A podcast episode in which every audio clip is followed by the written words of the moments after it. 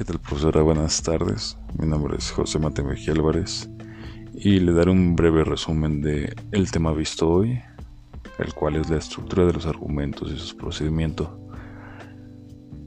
Bueno, un elemento parte de la existencia de una pregunta o varias preguntas.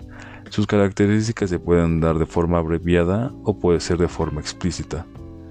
Es, todo esto lleva varios elementos, los cuales serían problema y pregunta, premisas, marcadores, expresiones indicadoras y conclusiones. Todos estos llevan un concepto, como por ejemplo, problema y pregunta se refiere a un tema teórico o práctico.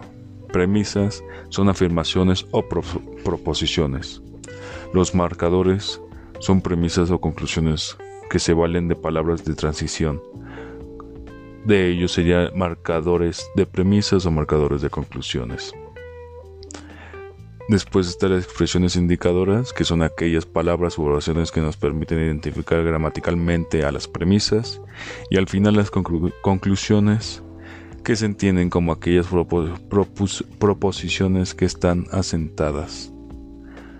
En las proposiciones llamadas premisas, también se le considera como a estas una respuesta a la argumentación. Bueno, esto sería todo. Gracias.